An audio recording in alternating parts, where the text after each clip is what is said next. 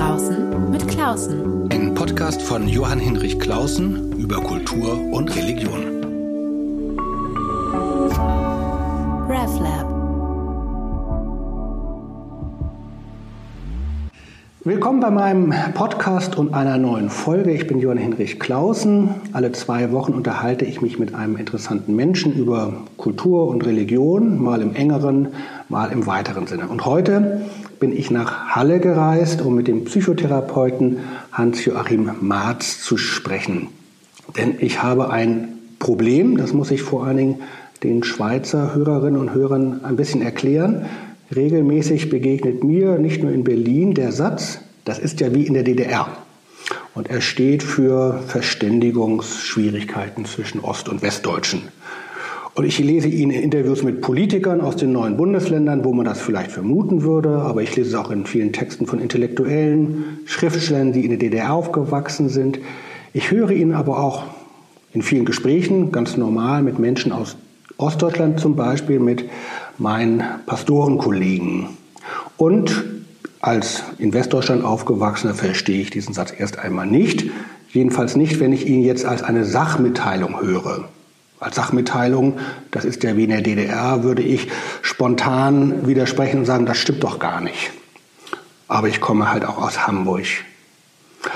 Aber vielleicht geht es ja um ein viel tieferes Problem, eine, eine grundsätzlichere Verständigungsschwierigkeit und was lege da näher, als zu einem Psychotherapeuten zu gehen und mal zu fragen. Jetzt sitze ich also bei Hans-Joachim Marz. Er wurde 1943 in Böhmen geboren, mit seiner Familie vertrieben, ist in Sachsen aufgewachsen, Studium der Medizin, Facharzt für Psychotherapie. Viele Jahre war er Chefarzt an der psychotherapeutischen und psychosomatischen Klinik im evangelischen Diakoniewerk Halle.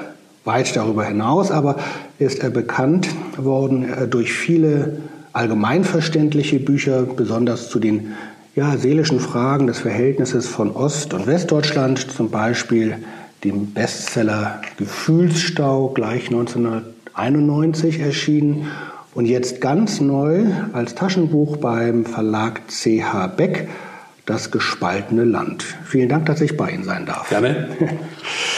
Ja, lieber Herr Marz, das Verhältnis von Ost- und Westdeutschen ist irgendwie ganz schön kompliziert. Nehmen wir nur einmal diesen Satz. Das ist ja wie in der DDR. Ich habe schon gesagt, als Sachmitteilung würde ich sofort widersprechen und sagen, mhm. stimmt nicht. Was, wie hören Sie diesen Satz und was hören Sie alles aus diesem Satz äh, heraus?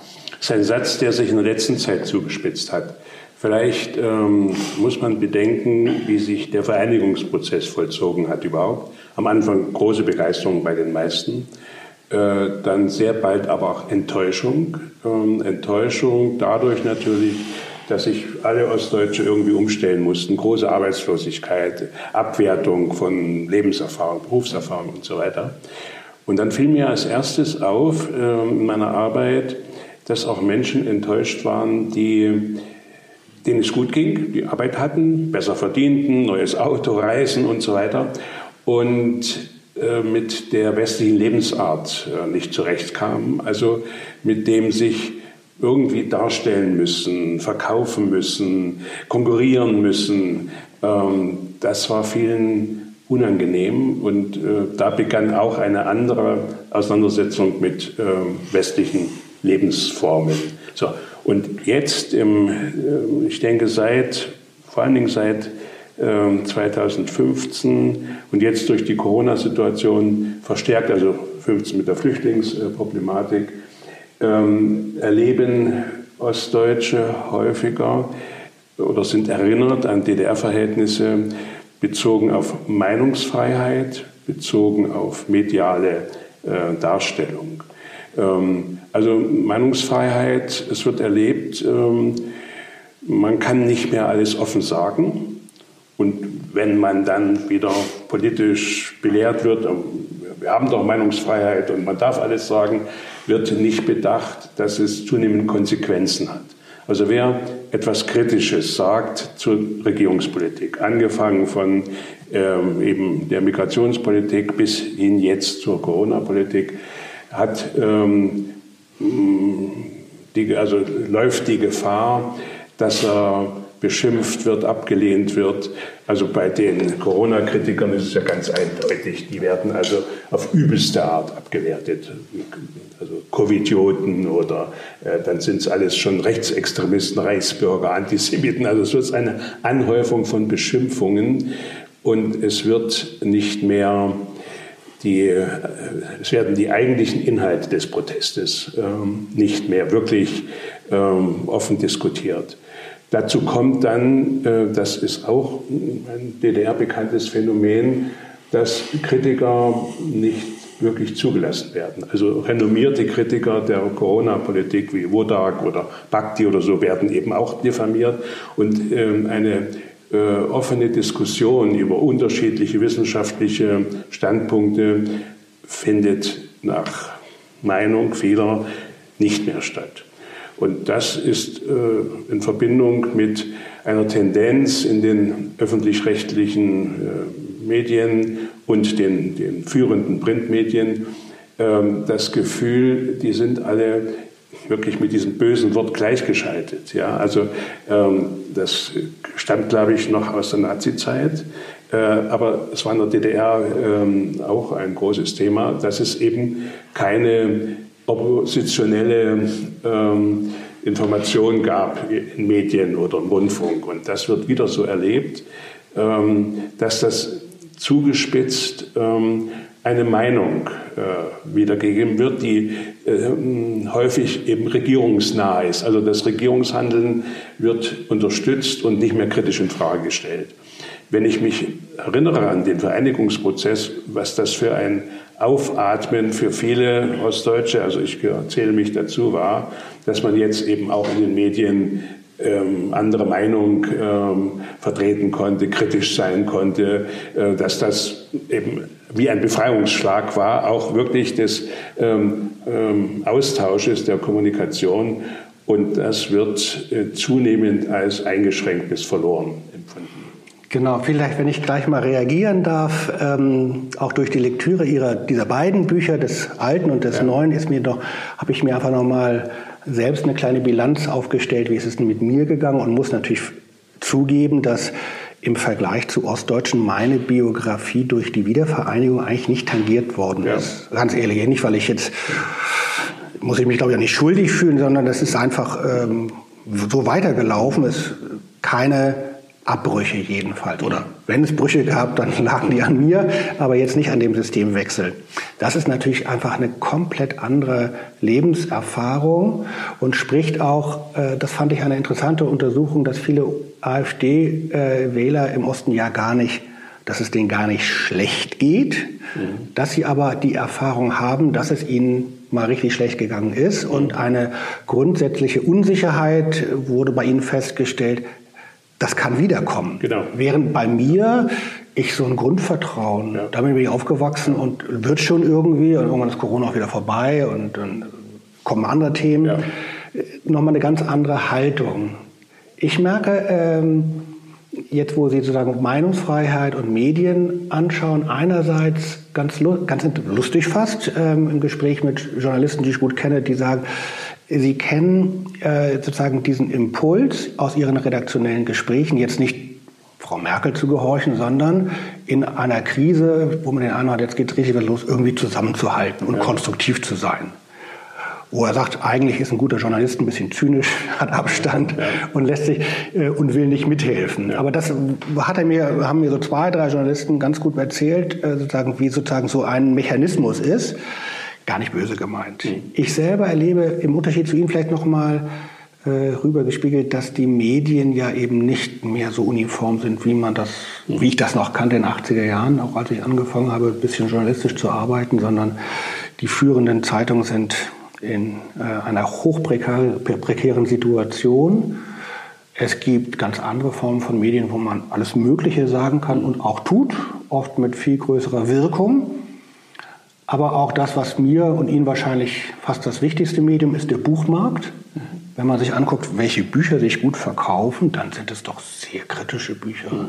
Deshalb nur mal so als mhm. Rückspiegelung. Können Sie damit was anfangen oder ist damit eigentlich der Konflikt beschrieben, weshalb naja, man sich nicht gut versteht. Zustimmen, was Sie sagen, aber es verändert sich. Das, das ist das Thema. Ja? Also äh, die, diese äh, anfängliche Begeisterung und äh, auch innere Befreiung, ja? also dass man jetzt also sich freier in jeder Hinsicht bewegen kann, auch denken kann, sprechen kann und so, dass sich das wieder verändert hat. Ja? Äh, also mit dem, was ich glaube, das am schlimmsten erlebt wird, dass Menschen, die etwas sagen, was jetzt nicht regierungskonform ist, wirkliche reale Nachteile erleben, dass äh, ein Verlag ihnen kündigt oder sie nicht auftreten dürfen oder äh, sich nicht, also ähm, äh, berufliche Nachteile haben und so. Und das ist eigentlich typisch äh, auch DDR. Man musste, mit, ja, mit, dem musste, ja. Entschuldigung, mit dem Unterschied, dass es jetzt aber durch die Zivilgesellschaft geschieht, also Erregungen, Verlage, Kulturhäuser, jetzt nicht direkt durch ein Regierungsamt, wie das mhm.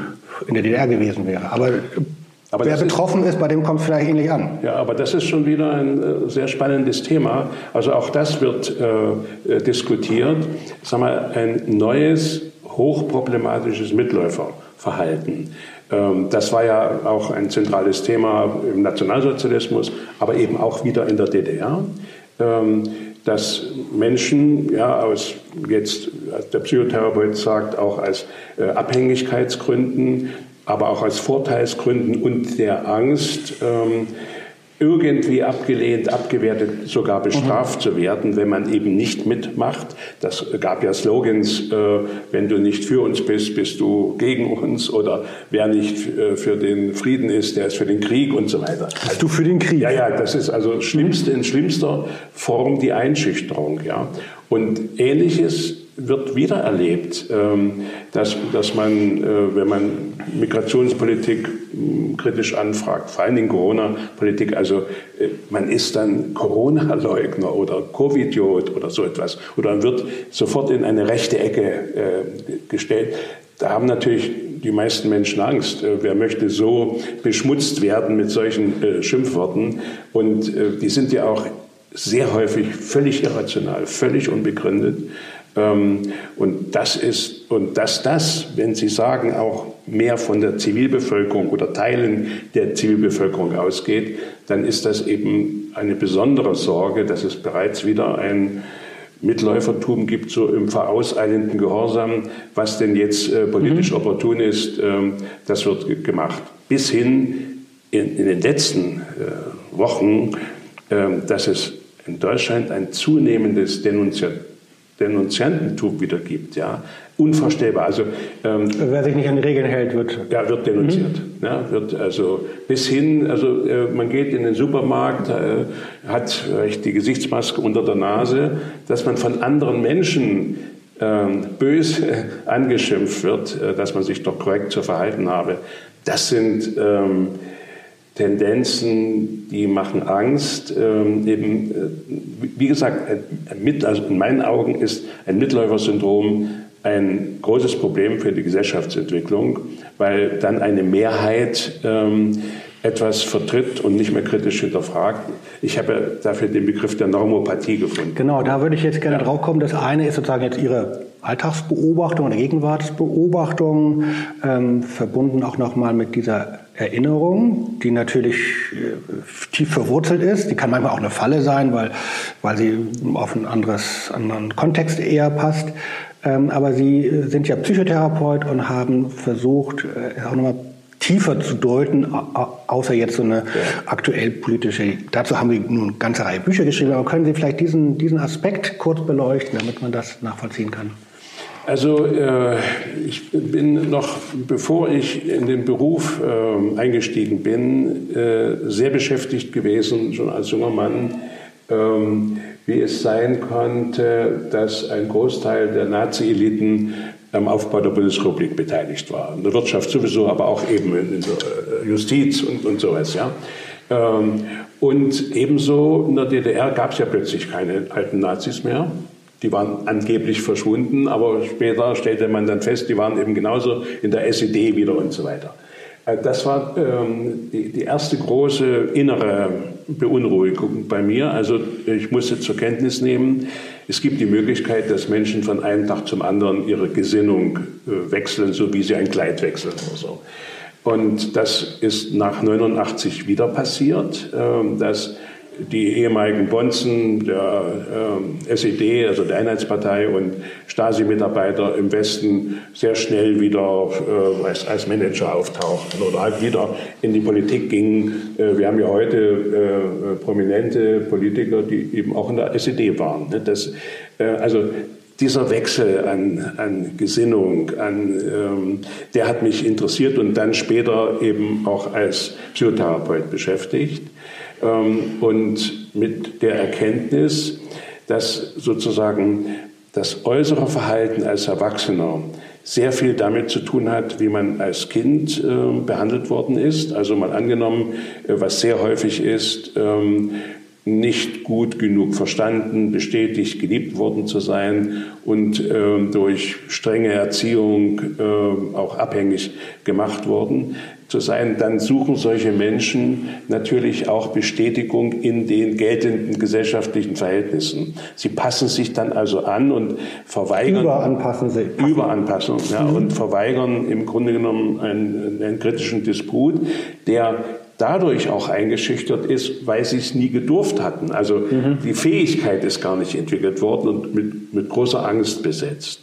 Und daraus ähm, erwächst massenpsychologisch eben auch ein Phänomen mit dem Begriff der Normopathie, dass es sein kann, dass ähm, etwas gestört ist, das Pathische, für normal gehalten wird, Normopathie, nur weil die Mehrheit in einer Weise vergleichbar denkt und handelt und fühlt.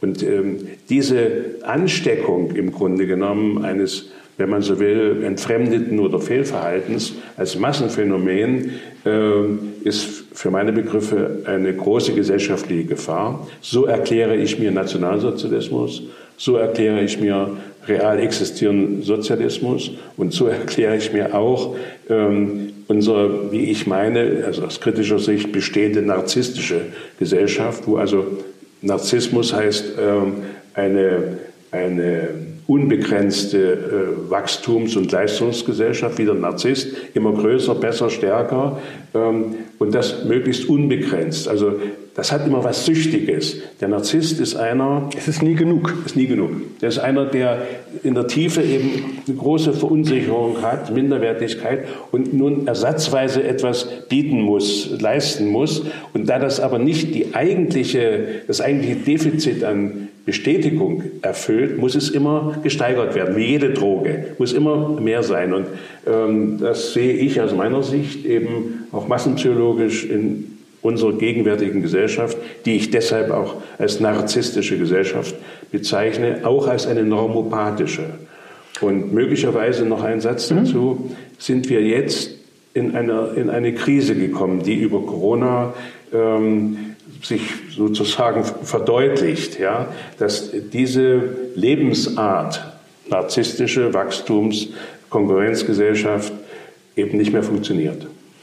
Eine Frage nur zum besseren Verständnis. Ähm, mit dieser Beschreibung narzisstische Gesellschaft kann ich viel anfangen, aber äh, Sie verbinden Ihre Kritik ja vor allem mit dem Hinweis auf eine Übermoralisierung. Nicht? Also es wird Konformitätsdruck aufgebaut über Moral oder nicht Moralität im Guten, sondern, sondern Moralisierung. Also jeder, der ausweicht, ja. wird moralisch entwertet. Wie passt das Narzisstische und das Moralisierende?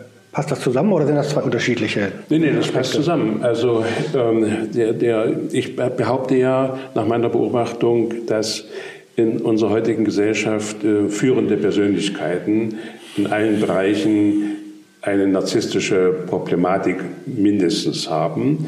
Ähm, eben, sonst würden sie nicht diesen ganzen äh, Konkurrenzdruck und Kampf und äh, beweisen, ich bin besser als alle anderen und stärker und so weiter, der zu unserer Gesellschaft gehört. Das würden sie gar nicht aufbringen. Ich sage mal, der, der gesündere, natürlichere Mensch lebt nicht in, gerne in diesem Stress, sondern macht seine Arbeit, möglichst gut, aber dann Entspannung und Vergnügen und, und Gesellschaft und, und äh, Kommunikation. Und diese, diese ähm, Tendenz, ähm, dass man in der Gesellschaft dann immer äh, noch besser, größer, stärker ähm, sein will, ähm, steckt in der Weise an, dass wer nicht mitläuft, ja, mhm. äh, Nachteile hat. Der, der kommt nicht äh, sozusagen in Führungspositionen. Und ähm, in einer solchen Führungsposition ist es schwer, das ist wieder typisch narzisstisch, ähm, Fehler einzuräumen, Begrenzung zu akzeptieren. Ähm, und die Gefahr ist dann immer groß, äh, wenn, wenn, wenn tatsächlich etwas schiefläuft, dass dann nicht eingestanden wird, ähm, es tut uns leid, haben wir falsch eingeschätzt, äh, es war ein Fehler und sozusagen das was eigentlich normal ist, was zu unserem Leben gehört, wird als solche Schwäche empfunden, dass man es nicht gelten lassen kann. Weil man nicht von Vater und Mutter erlebt hat, dass sie sagen, genau. okay, jetzt ist es so gewesen, aber macht nichts, ich habe dich trotzdem lieb. Genau. Vielleicht nochmal eine andere Wahrnehmung. Äh, also ich kann einerseits gut nachvollziehen, ich arbeite ja selbst in einer hochmoralischen Anstalt der evangelischen Kirche, habe aber kenne also auch sozusagen Spiele von Moral, Macht und Politik, obwohl ich eigentlich denke, ich kann mich relativ frei äußern.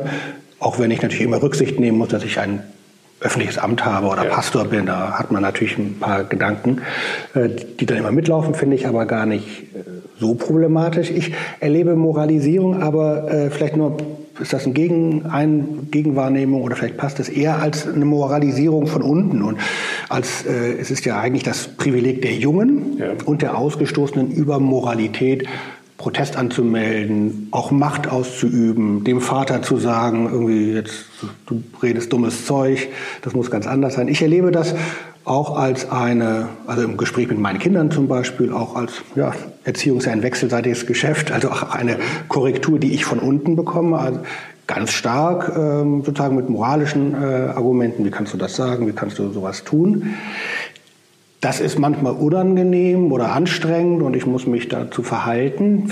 Ist aber eigentlich, wenn ich Abstand habe und mir das überlegt habe, eigentlich eine schöne Erfahrung. Also Moralität als Moralisierung von unten, das Privileg der jungen Ausgestoßenen. Wie sehen Sie das in einem Verhältnis zu der narzisstischen Moralisierung von oben? Ich habe das vorhin äh, mit der Moral noch äh, nicht äh, zu Ende gebracht in Gedanken. Er fällt mir jetzt noch mal ähm, dazu ein, dass ähm, ähm, also viele Menschen durch Erziehung entfremdet werden, also dass sie nicht so sich entwickeln können und dürfen, wie sie angelegt sind, sondern sie müssen sein, wie erwartet wird. Das bringen die Eltern schon und äh, dann in der Schule und Gesellschaft und so weiter. Und mit, mit dieser Entfremdung sucht jeder Mensch jetzt ähm, einerseits Kompensation zu beweisen, dass er doch gut ist, oder Anpassungsdruck, äh, um nicht äh, weiterhin in Frage gestellt zu werden. So, wenn jetzt diese, die Erfolge der Anpassung oder Kompensation durch Leistung und so weiter nicht mehr in der gleichen Weise ähm, gelten und man sich kritisch ähm, fragen müsste, war denn das richtig, was ich gemacht habe, oder befragt wird, ähm, wird man natürlich sehr verunsichert. Eine Verunsicherung, die bis in die Frühgeschichte innerseelisch hineinführt, nämlich ich bin nicht gut genug, ich bin nicht richtig. Und das ist der Punkt, wo man gerne auf Ideologie oder Moral ausweicht, jetzt als Störung. Ja? Ähm, also eine Ideologie als gesunde Einstellung zu verstehen, das fällt mir schwer, aber Moral schon, äh, dass es auch eine, sagen wir, eine ethisch äh, geforderte ähm, und erprobte äh, menschliche Erfahrung gibt, ja, aber Moral kann auch dann zur Abwehr, also deswegen sagen wir moralisierend, ja, ähm, dass etwas, was, was nicht mehr jetzt äh, rational erkannt und diskutiert werden will, weil es die Gefahr birgt, dass man eigene Schwächen, eigene Fehler, eigenes Fehlverhalten äh, dabei entdecken könnte, setzt jetzt die Moral ein. Jetzt wird also praktisch das Phänomen nicht mehr frei und offen diskutiert, sondern mit moralischen Argumenten im Grunde genommen zugedeckelt. Ja.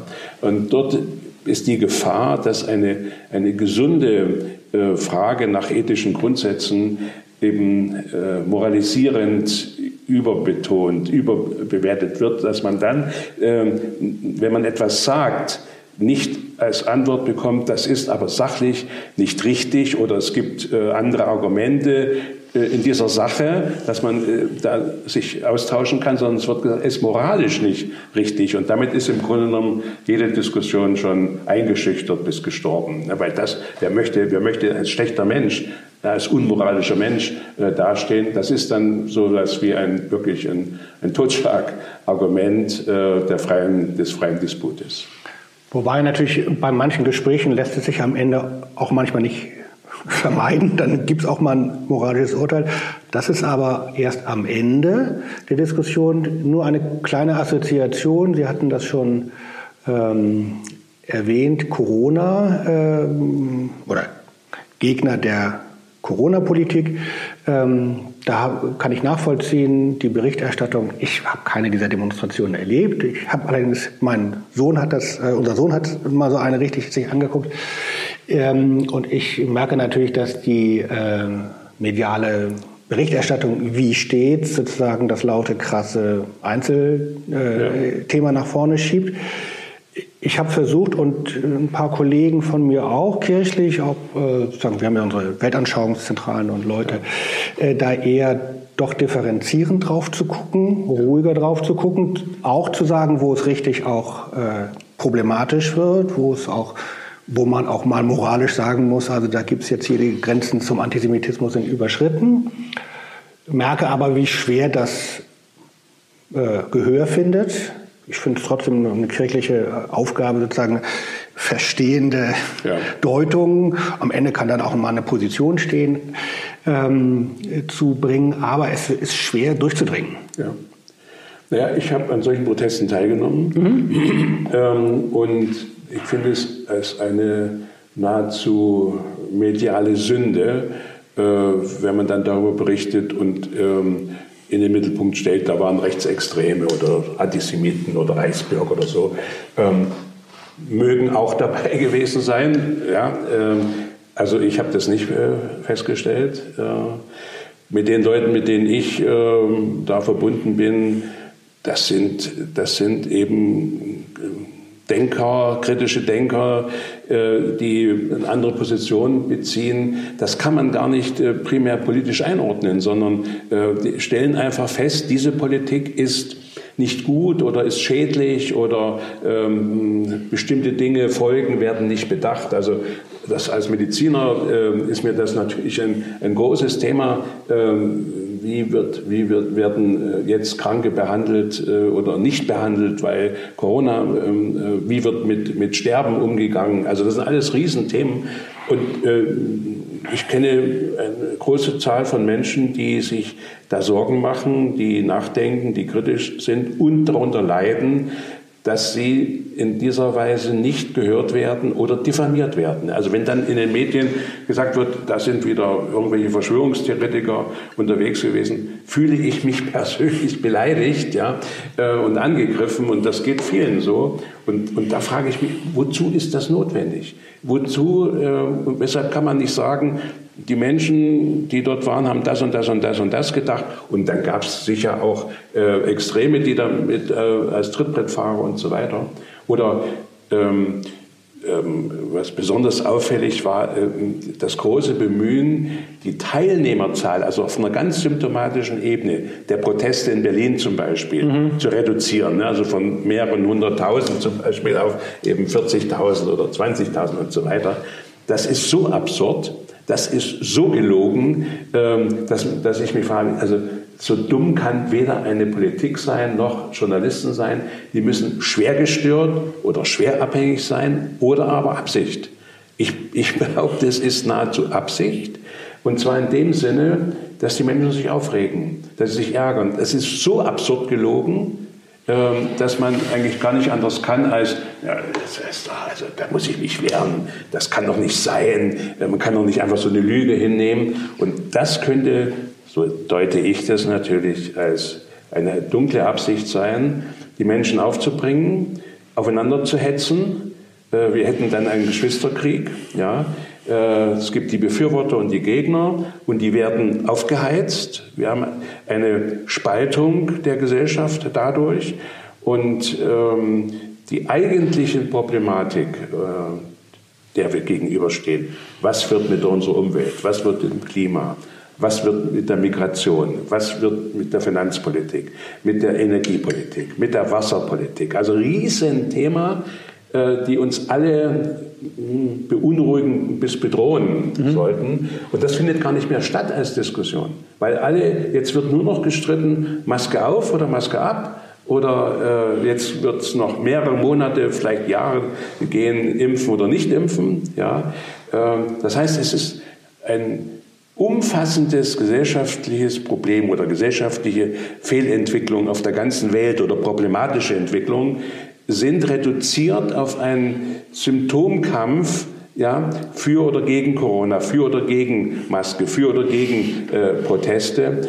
Und äh, das ist, ist ein Thema für mich, wo ich sage, hören wir doch auf, uns ähm, zu bekriegen, ob nun die Maske äh, richtig oder falsch ist oder möglich, also sinnvoll oder nicht, sondern fangen wir an, darüber nachzudenken, wie, wie es denn überhaupt gesellschaftlich weitergehen kann. Wie, es gibt kein Zurück mehr. Da ist, glaube ich, sind die meisten überzeugt.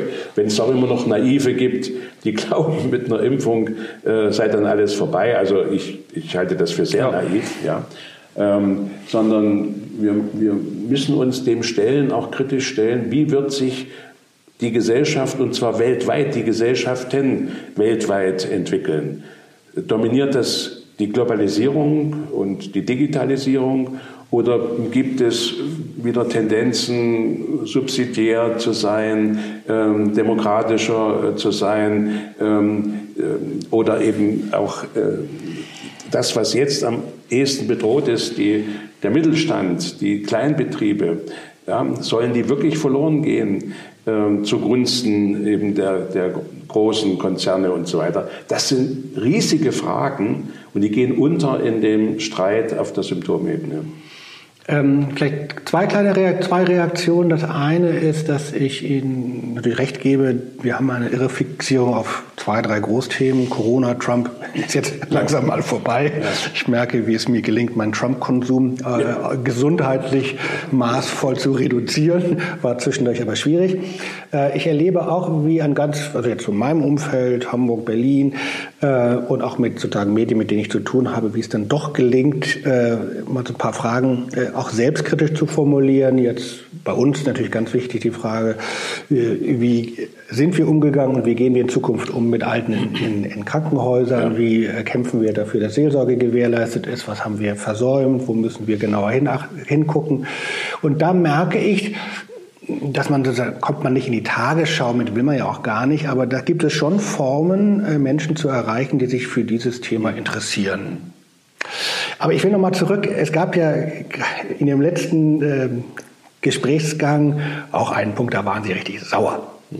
Ähm, und da will ich nochmal zurückgehen. Also was ich merke oder was, äh, an ihrer, was ich an Ihrer Methode interessant und auch eindrücklich finde, obwohl ich sie ja selber nicht beherrsche, also mit dem Blick des Psychotherapeuten auf Gesellschaft zu schauen, ähm, dass man nicht äh, bei Symptomen tagesaktuellen Erregungen bleibt, sondern tiefer schaut. Und dahinter liegt ja auch ein, ein humaner Impuls, also heilen, verstehen und so. Ähm, jede Methode hat aber auch eine Grenze. Meine Frage ist, äh, oder ich stelle es einfach mal als, als, als Gegenfrage und dann können Sie sich dazu verhalten.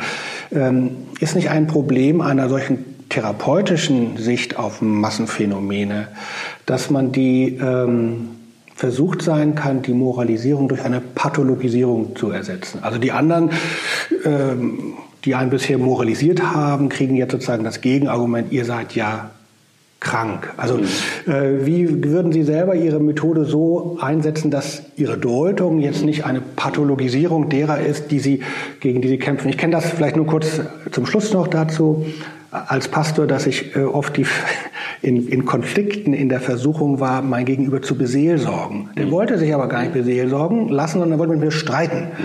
Ähm, wie gehen Sie damit um? Also erstens stimme ich hinzu. Die Gefahr gibt es natürlich auch.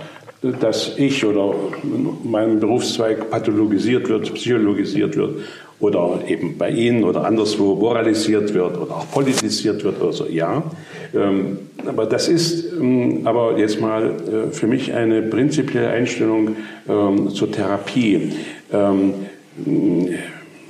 In welcher Weise bin ich in Gefahr, bewusst oder unbewusst, äh, das Wahrnehmen und Verhalten eines Menschen, der sich mir ähm, als Leidender, als Kranker oder Beschwerdenbehafteter anvertraut, zu beeinflussen. Ähm, die Gefahr ist immer gegeben. Äh, ich will, ich will das mal an einem, vielleicht an einem Beispiel erklären, ähm, jetzt gerade auf der Symptomebene. Ich habe mit Menschen zu tun, die zum Beispiel Gesichtsmaske die begeistert sind oder selbstverständlich trage ich Gesichtsmaske und haben ihre Begründung, na, ich schütze mich und vor allen Dingen andere, dass die nicht gefährdet sind. Dann habe ich mit Menschen zu tun, die verweigern eine Gesichtsmaske und sagen, das ist Unterwerfung, das ist ein falscher Gehorsam, das ist unpassend und so weiter. Wenn man jetzt erstmal auf der Sachebene bleibt, haben beide Seiten Argumente, also Gesundheitsschutz oder hier Unterwerfung und sinnlos und so weiter. So. Ähm, damit kann ich aber als Therapeut mich nicht zufrieden geben. Also fange ich an, den Menschen zu ermutigen, zu helfen, sich zu fragen, weshalb er aus ganz persönlichen Gründen für eine Maske oder gegen eine Maske ist. So, das habe ich gesammelt so bei einigen, die sich dafür eben auch zur Verfügung gestellt haben. Ähm, dann finde ich, dass Menschen, die für eine Maske sind, ein Leben lang ähm, schon gerne gehorsam sind, gerne sich was sagen lassen, gerne ähm, ähm, also in, in, ihr, in ihrem Sein abhängig leben oder sich abhängig machen ähm, und unsicher sind und ähm, es dankbar begrüßen, wenn sie irgendeine eine Sache kriegen, wo sie sagen, wenn du das machst, bist du ein guter, bist du geschützt und so weiter. Also, dass das von der Maske weg in eine lebensgeschichtliche Einstellung und Haltung dieses Menschen geführt hat. Und andersrum genauso, dass Menschen, die verweigern, dann sagen, naja, ich musste in meinem Leben immer mich unterordnen und gehorsam sein und bin beschimpft worden und bedroht worden und das will ich nicht mehr und so weiter. Das heißt, unter den Sachargumenten bestehen ganz individuelle Motive und Erfahrungen. Und die versuche ich ähm, herauszuarbeiten, damit dieser Mensch besser in der Lage ist, jetzt äh, zu sagen, wann, warum er eine Maske lieber trägt oder lieber nicht trägt. Also dass das nicht nur auf der Sachebene, auf der Verordnungsebene bestehen bleibt, sondern dass die persönliche Motivation erkennbar wird und damit der Freiheitsgrad, sich zu entscheiden, für oder wieder oder wann und wann nicht äh, wächst. Das halte ich für meine therapeutische Aufgabe und da auch zum Schutz äh, es nicht zu sehr zu psychologisieren oder zu pathologisieren, sondern äh, in eine reale, äh, realere Wahrnehmung ähm, äh, zu befördern. Und zur realeren Wahrnehmung gehört eben nicht nur das Äußere, sondern immer das auch äh, verborgene, unbewusste Motiv. Ja, also das zu erhellen, macht den Menschen freier oder äh, umsichtiger, für sich dann eine richtige Entscheidung zu treffen. Und das ist das, was Sie in Ihrem Buch auch innere Demokratie nennen? Ja. Also, ähm, wo es dann am Ende ja, ehrlich gesagt egal ist, ob, die, ob, der jetzt die Maske aufsetzt oder nicht, sondern dass er weiß, aus welchen Gründen er eher dazu geneigt ist, dieses zu tun oder jenes, überangepasst zu sein oder vielleicht auch verkrampft renitent zu sein und dann die Entscheidung zu treffen, je nachdem, es leuchtet mir doch ein oder ich nehme Rücksicht auf andere oder wie auch immer. Ja, also das ist für mich ein ganz wichtiger Begriff, eine innere äh, Demokratisierung, innerseelische äh, Demokratie. Und damit meine ich, dass wir alle äh, mehr oder weniger, aber so wie wir meistens aufwachsen, aufwachsen müssen und erzogen werden oder ungenügende Beziehungen haben, dass wir eben seelische Anteile in uns tragen, die uns unangenehm sind, äh, die uns peinlich sind, wo wir uns schuldig fühlen, wo wir uns ungenügend äh, fühlen, wo wir uns schwach, fehlerhaft fühlen. Und das natürlich umso mehr, je strenger die Werte in einer Gesellschaft sind. Ne? In einer narzisstischen Gesellschaft muss man eben immer tüchtig, stark, leistungsfähig, gesund äh, und so weiter sein.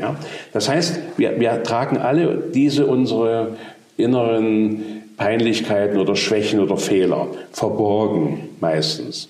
Und äh, dann ist die Gefahr groß, dass sich das, was ich bei mir selbst nicht erkennen will, weil es mir unangenehm oder Schmerz bereitet, das sehe ich gerne beim anderen. Das ist im Grunde genommen die psychodynamische Quelle, es bei anderen zu denunzieren und dort zu bekämpfen. Das ist im Grunde genommen die Psychodynamik jedes Feindbilddenkens. Ja, ähm, am Ende äh, jeder Gewalt, ne, dass man sagt, das sind die Bösen, die müssen bekämpft werden und so weiter.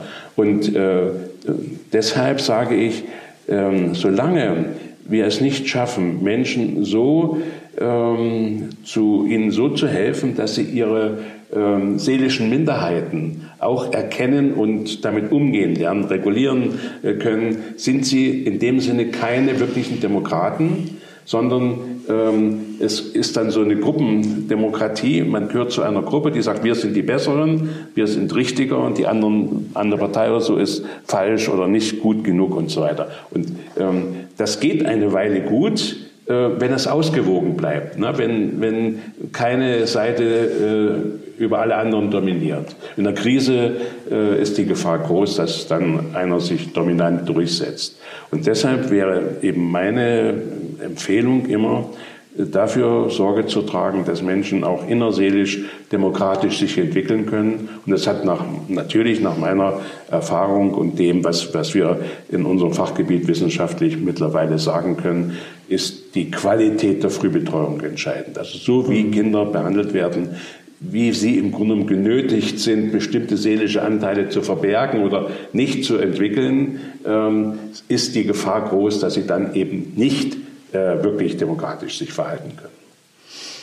Dafür ist meine Frage immer, wo kann das, also jetzt neben der Früherziehung zu Hause, äh, wo gibt es eigentlich Orte, wo man solche Prozesse durchmachen kann, dass man dann, egal ob man für oder gegen irgendwas ist, äh, mit anderen so spricht, dass deutlich wird, dass man auch über sich selber nachdenkt ja. und sich gemeinsam entwickelt. Äh, für mich ist das ja ein Ideal von kirchlicher Arbeit. In vielen Kirchengemeinden passiert das auch nicht überall, aber das ja. ist sozusagen ein Ideal. Ich finde es auch ein, äh, für meine Schreibereien ist das immer sozusagen ein Ideal.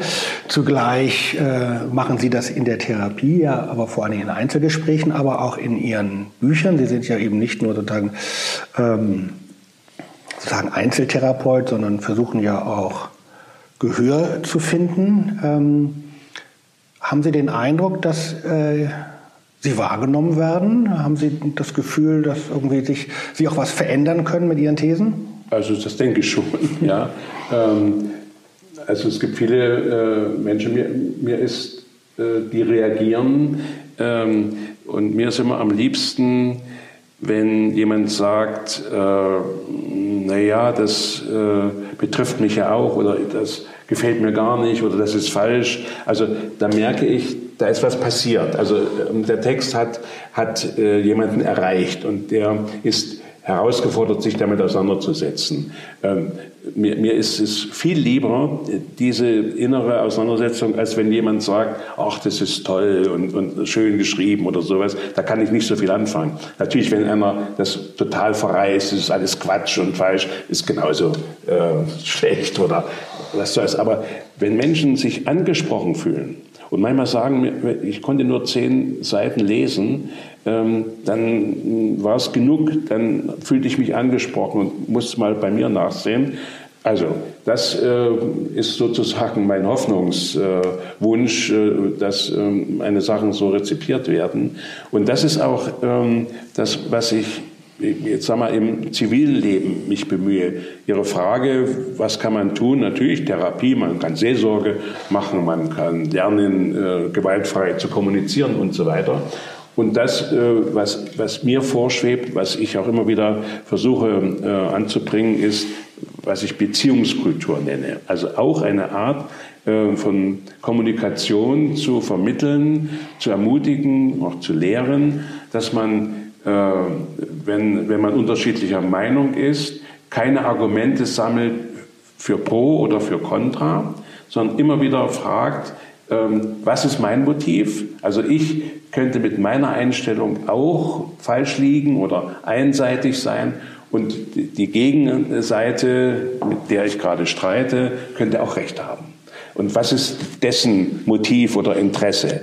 Und äh, das ist eben etwas, äh, was mit dem Begriff der Beziehungskultur, was man wirklich lernen kann was man befördern kann. Also wenn es einen politischen Willen gäbe, wäre es leicht, das schon in der Schule zu vermitteln. Wie, wie spricht man denn, äh, wenn man unterschiedliche Meinungen ist, wenn man Konflikte hat? Wie, wie sind die äh, zu lösen? Also ähm, es gibt Mittel und Wege außerhalb von, von Therapie oder Seelsorge, äh, Menschen zu helfen, auch zu einer größeren inneren Demokratie zu finden. Dazu äh, empfehle ich die Lektüre Ihres Buches, Hans-Joachim Marz, Das gespaltene Land. Einerseits, weil Sie auch sehr schön immer so Psychotypen äh, ja. ähm, vorstellen, wo man immer selber beim Lesen gucken kann, na, bin ich der oder bin ja. ich der. Und zugleich gibt es aber auch äh, viele Passagen, wo man Widerspruch beim Lesen anmelden kann und anderer Meinung sein kann. Jetzt zum Schluss. Ähm, wie machen wir Schluss? Ja, äh, es ist Adventszeit. Äh, Sie haben zwei Wünsche frei. Sie dürfen einen Wunsch für Westdeutsche und einen Wunsch für Ostdeutsche äußern. Fällt Ihnen da was ein? Also äh, eigentlich für beide ähm, denken nicht so sehr an Geschenke, sondern an Beziehung. Ja. Und wenn ich da jetzt ein bisschen frech bin, äh, dann ähm, bin ich eher der Meinung, dass die meisten Westdeutschen das schwerer fällt als den Ostdeutschen, ja, also auf, auf äh, Materielles äh, zu verzichten. Ähm, ich kenne bei uns Ostdeutschen auch diese starke Tendenz, jetzt plötzlich erstmal alles kaufen und sich leisten können und so. Aber das hat sich ja schon wieder abgekühlt. Nicht nur, weil man vielleicht nicht so viel Mittel hat dafür, sondern weil man gemerkt hat, äh, wie wichtig das ist, dass man mit einigen wenigen Menschen in guter Beziehung sein kann. Und das heißt, sich ehrlich mitteilen kann, ohne befürchten zu müssen, beschimpft, bewertet zu werden oder gar denunziert zu werden, jetzt neuerdings. Ja. Und also das ist das, was mir zu Weihnachten einfällt, äh, immer wieder dafür zu sorgen, lasst uns zusammenkommen, lasst uns kommunizieren, verständigen, verstehen. Ähm, und das gilt eigentlich für bei Ost- und wie Westdeutsche. Den Unterschied sehe ich nur in der Bereitschaft und in der Fähigkeit. Ja. Ein im guten Sinne frommer Wunsch möge er auch in Erfüllung gehen. Vielen Dank, lieber Herr Marz, für das Gespräch, dass ich hier Sie besuchen durfte. Vielen Dank allen, die zugehört haben. Wer Anregungen, Fragen, Kritik hat, darf sich gerne melden, entweder bei www.reflab.ch oder eben bei mir selbst kultur.egd.de. Auf bald, auf Wiederhören. Alles Gute. Tschüss.